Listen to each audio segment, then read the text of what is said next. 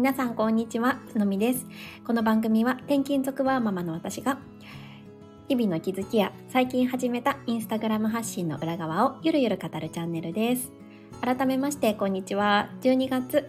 6日、えっ、と水曜日です。皆様いかがお過ごしでしょうか？えー今日は30代ママの人生思い出作りラジオをこちらのスタンド FM でも配信されているモナさんに、えーゲストでお越しいただきました。モナさん、こんにちは。こんにちは。よろしくお願いします。ものよろしくお願いです。します。えー早速なんですけど、あの、ちょっと、まあ、私の今これチャンネルで、えー話させていただいているので、モナさんからちょっと自己紹介していただいてもよろしいですか？はい、もちろんです。はい、では、つのみさんのリスナーさん、こんにちは。ボナと申します。と私はモナの人生思い出作りラジオと題して、毎日を素敵な思い出にするための挑戦や失敗談などをお届けしている番組をスタイフで発信しております。えっと、私自身は、えっと、ミドサ真っ只中の34歳でして、え今、小学校1年生と、あと年中の男の子2人を育てているママです。今日はどうぞよろしくお願いします。はい、よろしくお願いします。パチパチパチ。えなんかあの私モナさんが、えーこちらのスタンド FM で配信をされて何がきっかけでちょっと,、えー、と聞き始めたのかっていうのがまだ定かではないんですけど最初に聞いた時にめちゃくちゃ話がうまいって思ったんですよ。えー、嬉しい。ありがとうございます。本当にえなんかされてたんですか？こうなんだろうパーソナリティみたいな。いい、えっと、ラジオ配信、音声配信自自体は全くの初心者でして、そうなんですね。あの、はい、そういう経験はないんですけれども、ただ、あの、前職で、まあ、割と人と話すことが多かったので、うんもしかしたらそういうところが、ちょっと生きているのかな、なんて思います。いやなんか本当に、えー、と最初の「初めまして」みたいな放送もめちゃくちゃこう、こなれてというか本当にもうなんか すごいあのー洗練された話し方をされていてはい。大体こう「初めまして」の放送って結構皆さんたどたどしいっていうか私も含めてねもう最初めちゃくちゃ聞けたもんじゃないぐらいの放送で もうなんか全然話せなかったんですけれどものはいめちゃくちゃスラスラ話してて。はい。なんかこうラジオパーソナリティもともとやってたのかなって思ってめっちゃ褒めてくださる。ありがとうございます。全然自分では、あの、同じように、つのみさんと同じように最初の放送私ももう聞けないぐらい恥ずかしいものなので、もう日々精進しております。ありがとうございます。でも。で そうだったんですね。ねあのまあ今回なんですけど、えっ、とモナさんがもともとこうえっ、とインスタグラムを発信結構頑張ってされていて、で最近新しいアカウントを作られたんですよね。はい、そうです。そうですね。で、あのそのインスタグラム発信の中で結構こうあのまあ DM を今回いただいてこういうふうにお話をする機会をいただいた形なんですけど、その新しいアカウントってどんな感じのものかちょっと説明していただいてもいいんですか？私が説明するよりいいかなと思って。はい、ありがとうございます。と新しいアカウントが、と転勤族の妻、転勤族の様に向けた、えっと、アカウントを作りました。もう本当にここ数週間以内の話です。で、えっと、私自身が転勤族の妻として、今約7、ん？もっとか8、9年目ぐらいになるんですけれども、うんと、転勤族のさんってつのみさんもそうなんですけれども、もういろんなところにいつ行くかわからない子供の幼稚園やら保育園やらどうしようかって迷ったりとか自分自身のキャリアだったりマイホーム持つか持たないかとかっていうすごくいろんな選択肢を求められることがあってあの普段悩まない私でも結構、うんどうしようかなって悩む機会があったんですね。で、あの、蓋を開けてみれば近くにはいないけれども全国を見渡すと結構同じように悩んでるママが多いんじゃないかなっていうふうに思ったので、なんかそんなママと一緒につながれたらなと思ってアカウントを開設してみました。なるほど。いやなんかあのまとスタンド FM ではそこまでその、まあ、転勤の話もちょこっとされてたと思うんですけどそんなになんだろうこう転勤族ですってこう全面的にこう出してあの私みたいにこう あの出して発信をされているわけではなかったと思うんですけど今回なんでこう急にこう転勤族ママにって向けてこう発信しようと思ったんですか？そうですね。もう私、ちょっと恥ずかしいんですけど、もう思いつき、これだけですね。あの、もう。自分自身がちょうど今年の夏に転う勤んで引っ越しをしたっていう経験があって、わあ、これめっちゃ大変だから、うんあの、なんかやりたいなって思ってて、うんで、何にも考えずに、とりあえずやってみようと思って解説をしちゃっただけなんですよね。なるほど、なるほど。あ、でもなんか、あのね、フットワーク軽いってね、あの、ご自身でもこう、あの、言われてる通り、本当にモナさんすごいですよね。その、フットワークの軽さと行動力と、で、実際にやるじゃん、や、や、やられてるっていうところもすごい、すごいなって思ってて、そうで、なんか本当にね、いろいろな聞きたいことが多すぎる、多すぎるんですけど、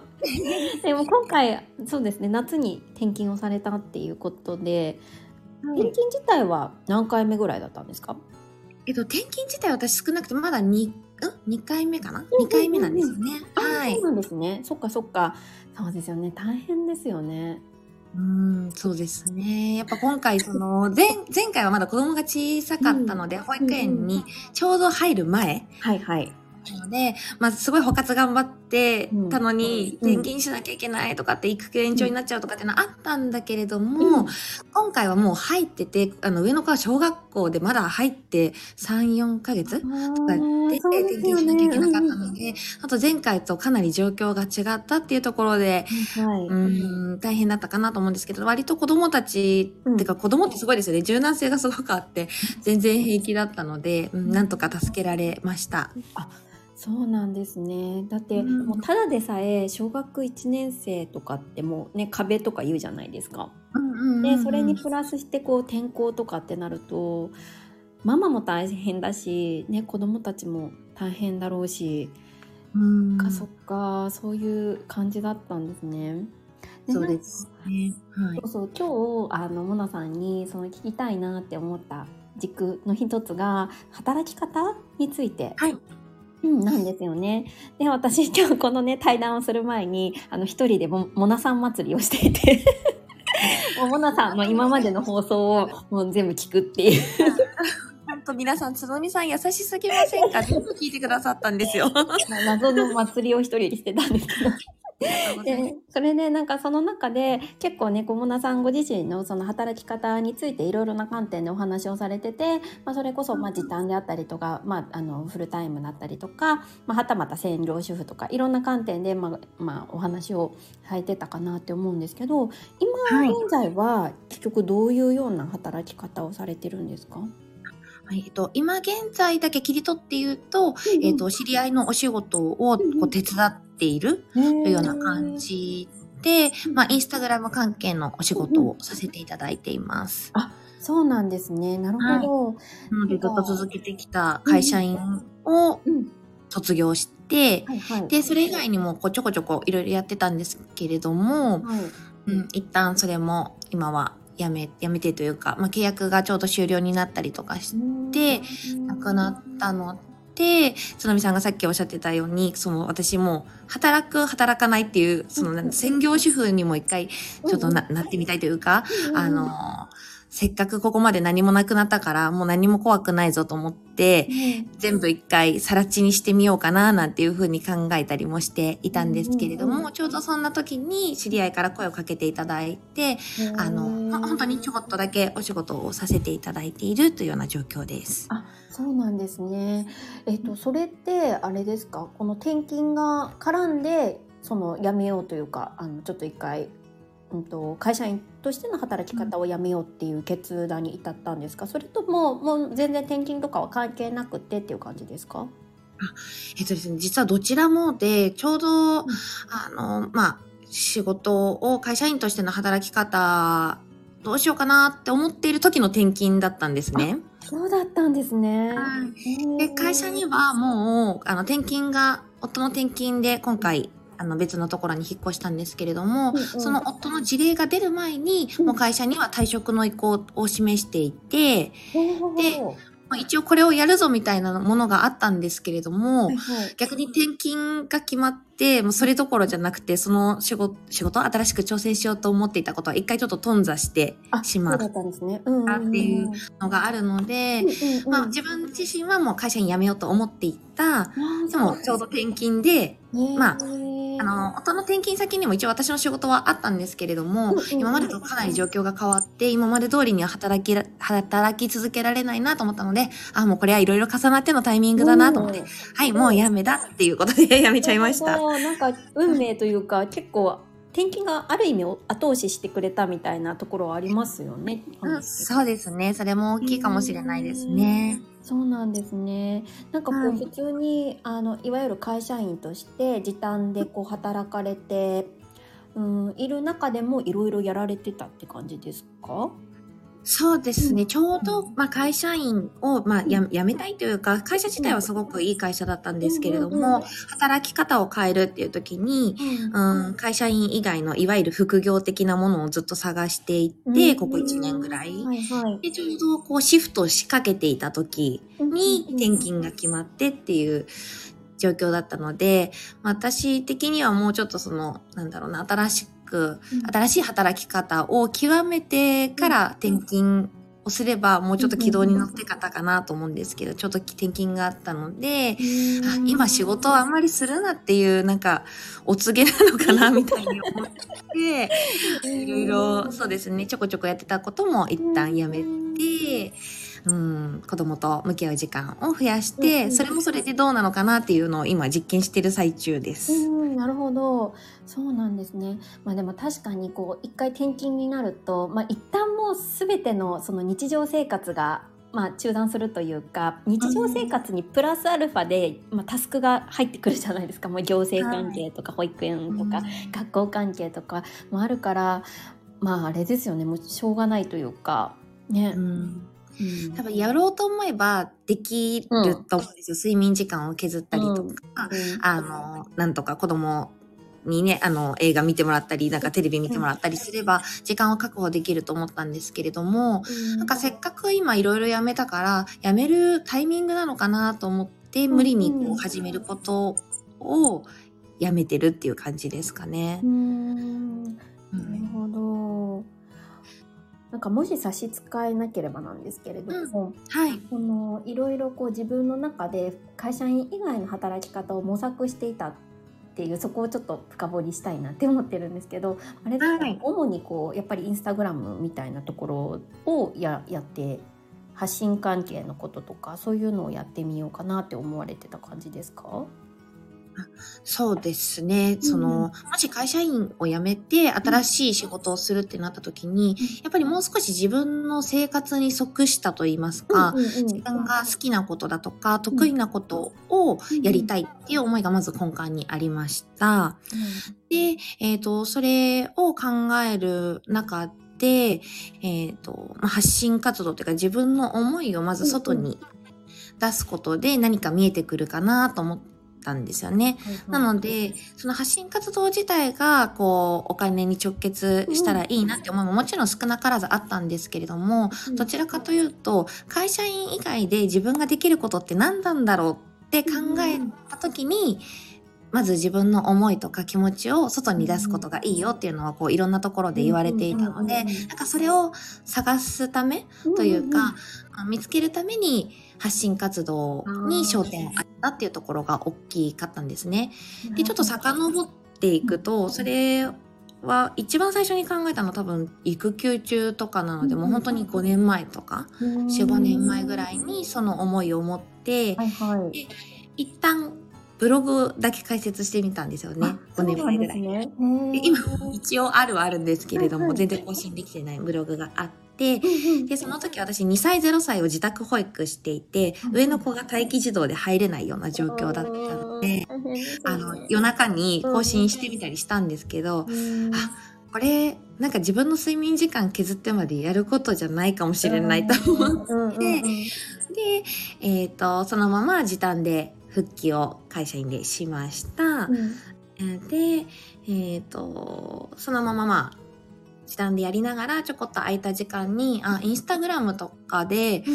ぱね、まあよく私が一番見てるのがインスタグラムだったので、うん。インスタグラムで、あの、そういうお小遣い稼ぎみたいなのができたらいいなっていうのはちょこちょこありつつ、うん。でも、まあ、会社員としてのお給料は毎月しっかり入ってくるから、時短勤務として、えっと、うんお仕事頑張っていました。うんで、頑張っていた最中に、うん。私実はちょっと病気になってしまって、ちょうど1年半前ぐらいかな、に、ちょっと急遽入院ですみたいな感じになってしまったんですね。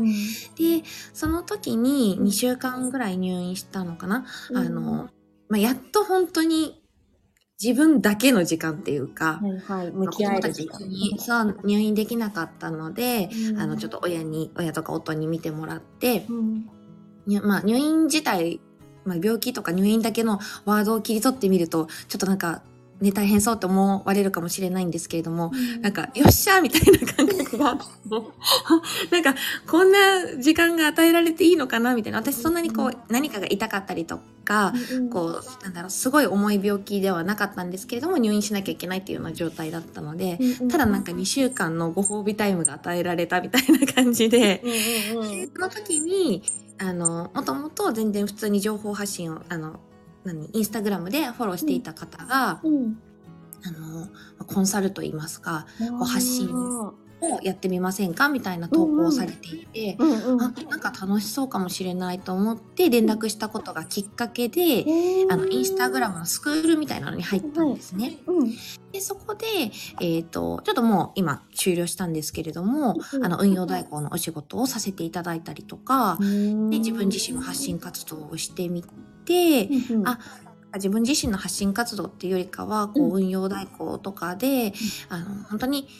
短い時間で、うん。たたくさんじゃないですけれどうんうんも、うん。こう会社員時代の、えっ、と、時給を超えるっていうんですかね。みたいな稼ぎ方が一回できたので、はいはい。あ、なんかこれだったらいけるかもってすごいなんかちょっと自信過剰なんですけれども、うんうんうん会社員じゃなくても私やっていけるかもしれないと思って、で、辞めようと思ったさなか転勤が決まったっていうような。感じなので、すいません、すごい長くなっちゃいやいやいや、ったんですけど。でもなんか話していただいてすごいわかりました、時系列が。はいあーなるほど。いや、なんかもう聞きたいことがありすぎて、どっからこう、伺えばわいいかわかんなかったところを全部こう話してくださって、すごいよくわかりました。ありがとうございます。いえいえ。なんかなので、最近こう、お話、DM とか聞いてしてくださる方は、なんか今、こう、代行とか、うん。こう、インスタグラムとかで稼げてていいなとか、どうやってやったんですかみたいなことをたまに聞いてくださることがあるんですけれども、うん。実はもうめちゃくちゃ遅咲きも遅咲きもいいところで、うん、あの、やりたいって思いは5年ぐらい前からあってでもやっとできるってなったのが、うん。今ぐらいのタイミングっていう感じですかね。なるほど、なるほど。はい。いや、でもなんか、まあもちろん入院ってすごい大変だったと思うんですよ。うんお子さんもいる中でね、入院ってやっぱり、うんうん、やっぱりご自身のね、たあの体のことも心配だろうし、家族のことも心配だと思うんですけど、でもそれのはい中でも、やっぱりこう、本当に空白の時間ってことですよね。もうただただ、こう自分の体と向き合うみたいな。そうそうそうですね。それがあったから結構今があるっていう感じがしますね。結構転機になったんでしょうね。そうですね。だからその入院してた時っていうのは、うん。あ、じゃあこの時間、できた時間で更新するぞとかっていうよりかは、うん。なんか自分と本当に向き合う時間だと割り切って、今まで時間があったらやりたいと思っていた、うん。なんだろうな、1日10分の運動とか、はい。もうなんか本当それなんかコーヒーを一人でゆっくり飲むとか、うん本を一日一冊こう最初から最後まで読むとか、うん。なんかもう本当になんかそういうことを自分、なんだろう、本当に些細なことだと思うんですけれども、うんなんか今までの自分じゃできないような、うんなんか日常でできる些細な贅沢みたいなことを、はい。やっちゃえと思って、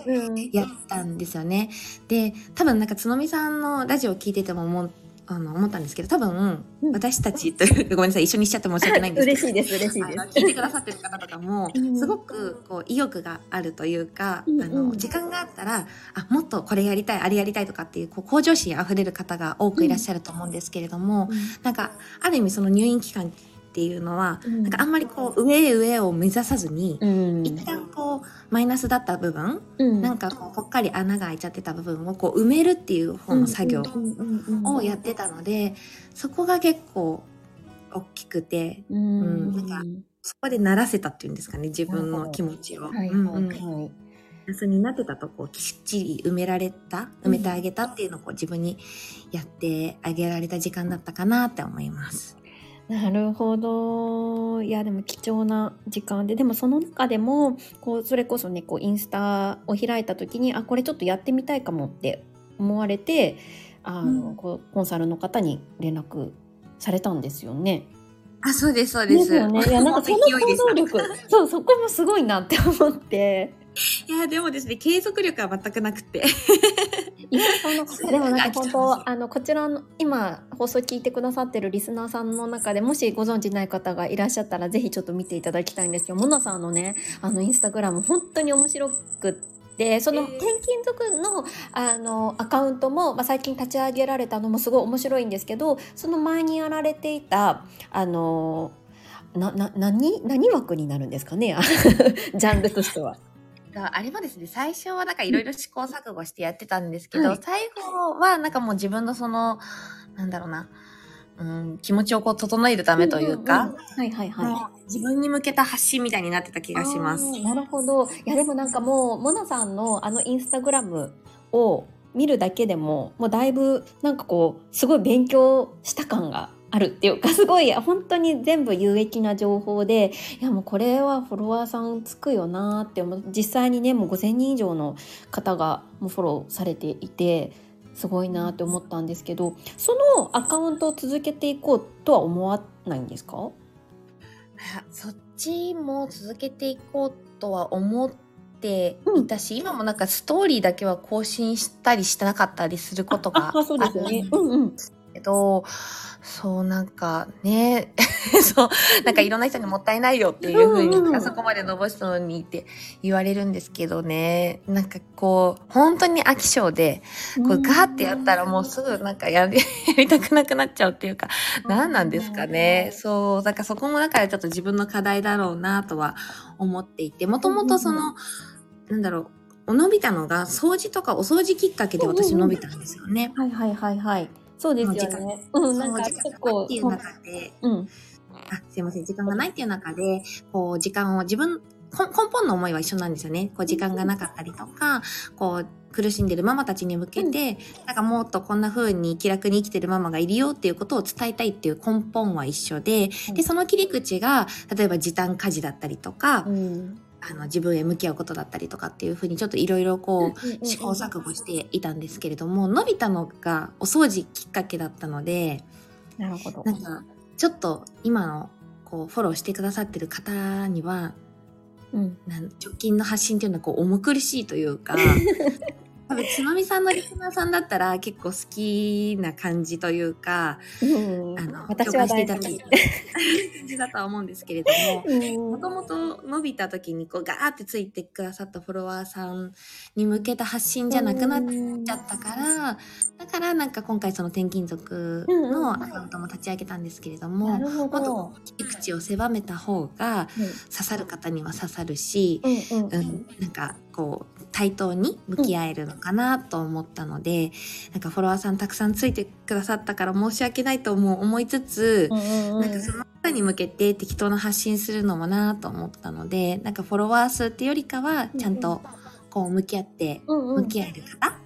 とつながれたらいいなと思って、転勤族の方を立ち上げてみました。そういうことだったんですね。いや、なんかすごい不思議だったんですよね。なんでこんなに伸ばされてるのに新しいアカウント。ね、なんか、なんならもうそのままやっちゃって、なんかそのまま転勤族の話もできなくもなさそうみたいな 思ったりも勝手ながら思ってたんですけど、そういうもう本当に、じゃあもう真摯な思いがあったんですね。でもなんかもしかしたらまた気持ちが切り替わって、そっちの方に戻るかもしれないんですけど。いやいやいや、なんかそれはそれでたの面白い、すごい、あの、今後のモナさんのはい。動画楽しみだなって思いました。りがとうございます。いやー本当ありがとうございました。もう20分以上お話をうん させていただいていて、もう本当にあの多分聞いていただいてる方にも参考になるお話があったんじゃないかなって思いました。なんかすごい私がすごい あなるほどって思ったのがこう何かを得たいために、えー、と発信活動をされたというよりは自分自身を知るツールとして発信活動をされたっていうのがすごい印象的で素敵な方法だなっていうふうに思ったんですよね。うんうんううん。ん、ありがとうございます。まあでも私もなんか正直言うと最初のきっかけは、あの会社員をまあ辞めて働き方を変えたいっていうところがどうしてもあったので、なんかお金なしには考えられなかったんですよね。なんです。結構そのインスタグラムのスクールに申し込んだ時点ではなんか稼いでやるぞみたいな結構なんか下水気持ちもあったんですけど、うんうん伸ばせるってこうすごいなんか一つのリールが500万再生とかもいすたんですけど。うんうん。その時にスクールの他の方とか、その教えてくださった方からは、なんかすごいとか、うん。なんかこのまま行けばとかって、あの、いうふうに言われたんですけど、すっごいそこで違和感があって、うん。なんかすごい通知が来るたびにフォロワーさんももう何百、なんか何百人とか増えたけれども、なんかあんまり嬉しくなかったって言ったら失礼なんだけれども、なんだろうな、そこに喜びを全然自分が感じないことに気づけたんですよね。なるほど。で、なんかちょこっとしたお小遣いとかも入ってきたけれども、なんか自分が発信したいことじゃないというかう、んうんうんうん、なんかよくまあ求められることを発信した方がいいとは言うんだけれども、うん。でもなんかそれにしても、なんかこれって、な、なんだろうな、こう、自分が伝えたいことじゃないことでうんうん。お金をいただくことに対するなんか罪悪感みたいな、罪悪感とも言ってなんかちょっとそこでこう、ズレみたいなのが生じてきて、すごくわがままな悩みではあったんですけれども、うんうん、なんかこれじゃない感がすごいあったので、まあ、ちょっとその違和感を大事にしようと思って一旦頓挫し頓挫しちゃいましたね。なるほど。やっぱその違和感ってやっぱりこううーんとたくさんフォロワーさんがついてくれたタイミングが、まあ、自分が本来発信したい内容とちょっとずれたところでの、えー、とバズりだったからみたいなところが大きいですか？その掃除で掃除の関係でこうん。うフォロワーさんがついてくれたっていうところでほ掃除について話したいわけじゃないんだけどなみたいな違和感ですか？それとももうちょっと大枠で別のところですかね？あそうですね。今つのみさんがおっしゃっていただいた違和感っていうのももちろんあって、うんでも私なんか割と掃除の方法っていうよりかはそこに対してそのママの大変さみたいなの、思いとかも発信してたので、うん。それを汲み取ってくださったフォロワーさんがすごくたくさんいてくれたのも本当ありがたくて、うんあの思いもストーリーとかで、あの伝えてたのでそこは結構伝わってたかなとは思います。でも確かになんか掃除で増えちゃってなんか全然こうなんだろうな思ってた方とは違うフォロワーさんがついたっていうのはあったんですけど、うんそれは、うん、あったかなっていうのはあ,、うん、ありますが、なんかそれとは違う違和感は確かにありましたね。そうなんですね。なるほど。でもそれでもまた転勤族コンセプト転勤族の島コンセプトでやっぱ発信したいって思われたのはやっぱりこう何かご自身の中で、うん、こう伝えたい思いというかそういうのがあるっていうことですよねきっと。ね なんか自分でも模索中なので、なんか明確に言えなくても本当に恐縮なんですけれども、そうそうそうなんですよ。なんか私が実は一番伝えて、伝えたいって言ったらおこがましいんですけど、自分が救われた経験っていうのが書くことだったんですね。うんそのものをか書く？日はい。記とか手帳とか書くことだったんですよね。で、あの、書くことってなんかお金もかからないし、時間もそんなにいらなくて、今すぐやろうと思えば家でできること？うん。だから、なんかその書くことってすごくいいんだよっていうことをどっかで伝えたいなと思っていて、で、じゃあそれに悩んでる人ってどんな人なんだろうなって思った時に、まあ、ワーママだったりとかう、んうん。もあったんですけれども、その直近で一番自分が悩んだことが転勤うんうん。による孤独だったから、うんうん。あ、じゃあそこの方に向けて、まあ、ペルソナはそこの方が、こう刺さりやすいのかなと思ったし、その書くことであれば、こう、なんだろう、会わなくてもこうつながれる。そうですよね。自分一人でできるから、手っ取り早くできるからいいかなって思ったんですよね。でなんかゆくゆくはその自分の子供たちが何か悩んだ時うんうん。とか、まあ自分の子供だけじゃなくてもそのなんだろうなこういうふうに30代でもこうモヤモヤしたりとかうん。悩んだりすることってこう往々にしてあるけれどもあの子供たちが書いて自分の気持ちをスッキリするっていうことを知っておけばうん。何かに役立つんじゃないかなっていう思いがあるんだね。だから子供たちにもそうだけれども、うん、今実際に悩んでいるお母さんたちうん。でもなんかお母さんたちじゃだけじゃ広すぎるなと思ってうん。そっかそっか。っていうで転勤族のお母さんたちに今絞ってる。そういうことだったんですね。はいなるほど。いやでも確かにこうこれをやったから自分は救われたとかここに痛みがあってこれが解決してくれたっていうのってそれを発信していくって結構思いが乗っていい、まあ、すいません私すごい あの あの偉そうに言ってますけどなんかうんすごいそういう発信って私は刺さるなって思ってて。